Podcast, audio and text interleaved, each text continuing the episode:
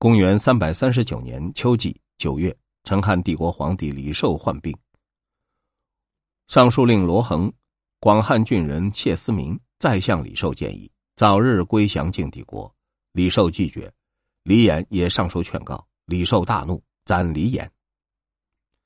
李寿羡慕刘彻、曹睿等人的为人，对于老爹李湘、堂兄李雄往事感到羞辱，臣属所陈奏章。不准提及或赞美先世的政治和教化，自认自己已经超越先世。舍人杜希作诗十首，假托是曹魏帝国时期诗人殷渠的作品，用以刺激李寿。李寿告诉杜希，看了诗篇，完全了解它的含义。如果是现代人的作品，那可是贤明的哲理；如果是古代人的作品，不过是死鬼们平凡的老生常谈。公元三百四十一年冬季十二月，陈汉帝李寿任命他的太子李氏兼任大将军，主管政府机要。最初，陈汉一任帝李雄因为节俭宽厚，深得人民拥戴。等到李弘、王甲从邺城返回，对邺城的繁荣富庶和宫殿的堂皇大为赞赏，指出石虎完全靠刑法诛杀才能控制住全国。李寿对这些十分羡慕，于是。调查首都成都邻近各郡名家，家有三个男人的，一律强迫迁入成都，使京城市容呈现繁荣充实，并扩大修建宫殿，制造珍贵用具，部署有人犯了小过，立即处死，用来建立自己的威严。左仆射蔡兴、右仆射李仪都因直言劝告受到诛杀，人民被田赋差役重重压榨。叹息呼喊的声音盈满道路，希望变天的人越来越多。公元三百四十三年秋季八月，陈汉帝李寿逝世，享年四十四岁，绰号昭文皇帝，祭庙称中宗。太子李氏继位，大赦。公元三百四十四年夏季四月，陈汉帝国太史令韩浩上书说：“荧惑星接近房星，显示皇家祖庙。”将要没有人保护。陈汉帝李氏命文武百官讨论。相国董交、侍中王甲认为，景帝、武帝创立大业，献帝、文帝俱成基础，至亲骨肉，血缘并不疏远，不应该断绝关系，废除祭祀。李氏下令改祭祀李特、李雄，称他们也是陈汉帝国的皇帝。公元三百四十五年秋季八月。陈汉帝李氏的老弟大将军李广，因李氏没有儿子，请求当皇太帝，李氏不同意。智囊马当、谢思明劝解说：“陛下的兄弟不多，如果因此再有所罢黜，你的地位就会更为孤单危险。坚持应该允许。”李氏疑心两人跟李广共同阴谋，于是逮捕马当、谢思明，斩首，屠灭三族，派太保李毅。袭击李广驻防的涪城，把李广贬作临邛侯。李广自杀。谢思明被捕时，叹息说：“帝国之所以不亡，因为有我们几个人在。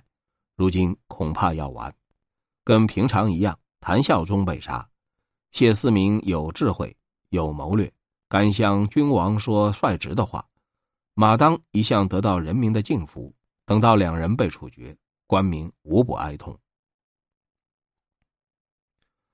公元三百四十六年冬季，成汉帝国太保李毅在晋寿起兵叛变，很多人追随他，一时间集结到数万人，南下进攻首都成都。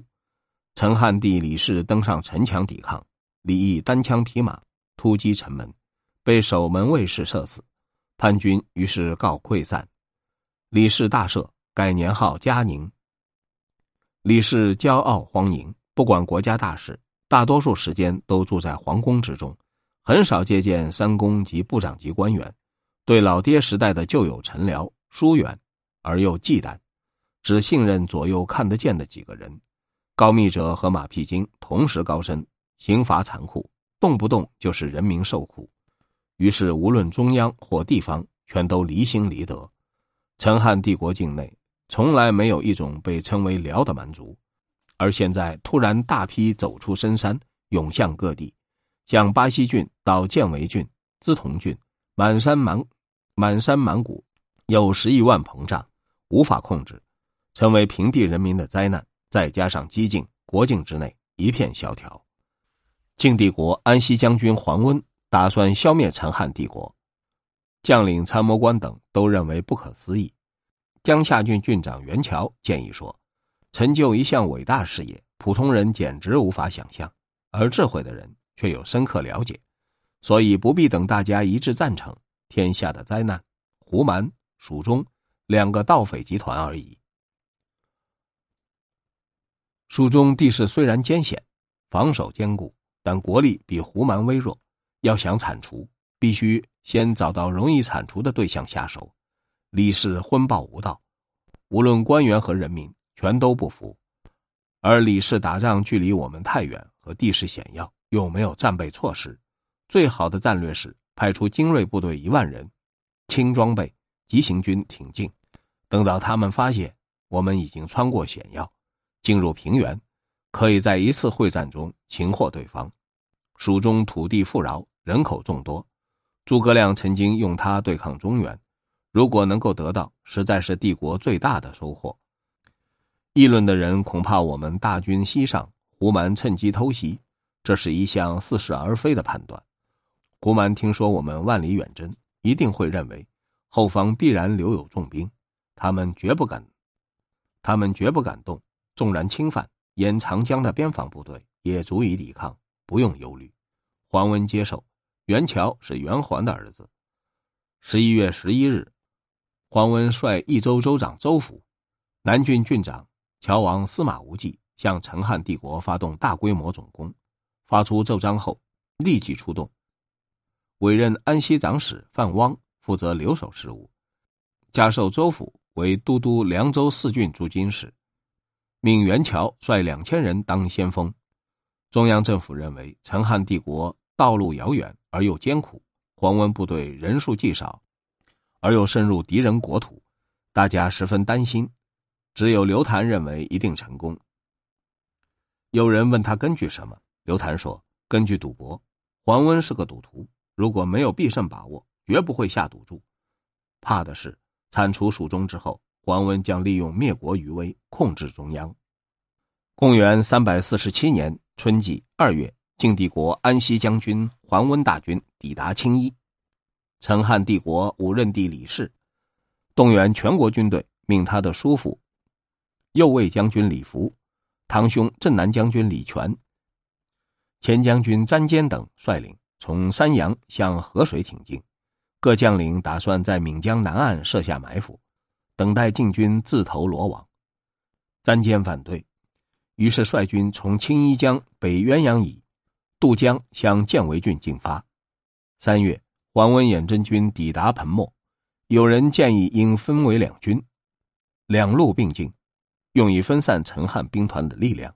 袁乔警告说：“我们一支孤军在万里之外深入敌人国土作战，胜利则大功建立，失败则全军覆没。”没有人可以活命，自应集中在一起，争取一次会战中的捷报。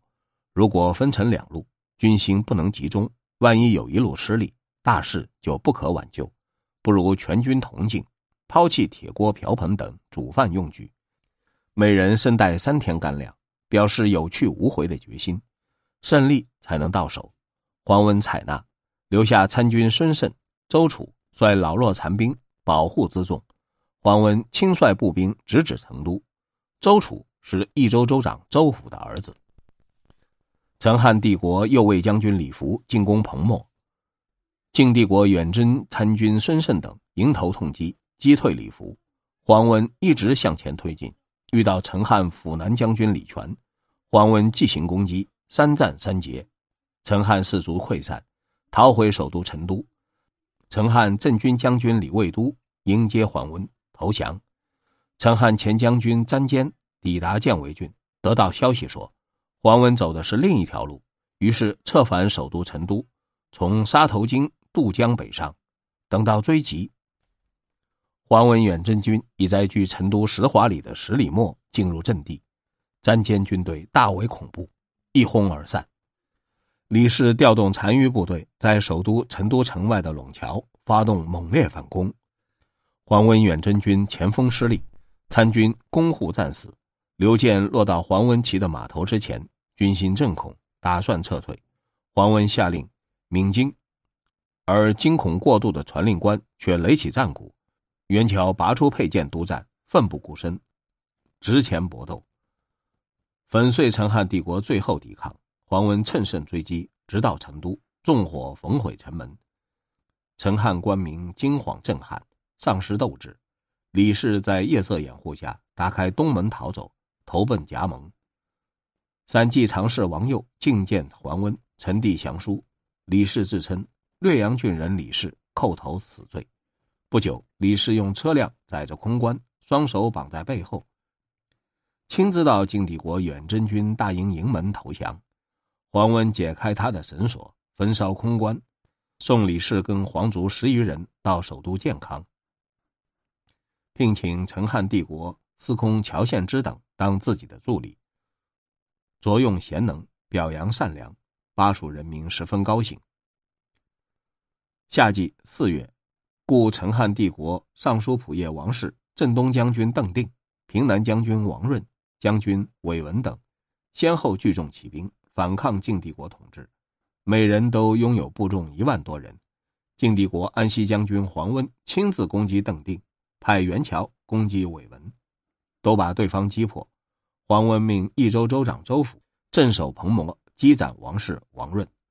黄温留成都三十日，整顿远征军后，班师返回江陵。陈汉帝国默认帝李氏抵达建康，晋帝国封他为归义侯。四月二十九日，邓定、韦文等夺取成都。征虏将军杨谦放弃涪城，退守德阳。秋季七月，故陈汉帝国将军韦文、邓定，拥戴故国师范长生的儿子范崩当皇帝，用奇异的行为迷惑民众，蜀中很多人归附。公元三百四十九年夏季四月，晋帝国益州州长周府、龙骧将军朱涛攻击成都，攻击在成都被拥立当皇帝的范奔，斩范奔，益州平定。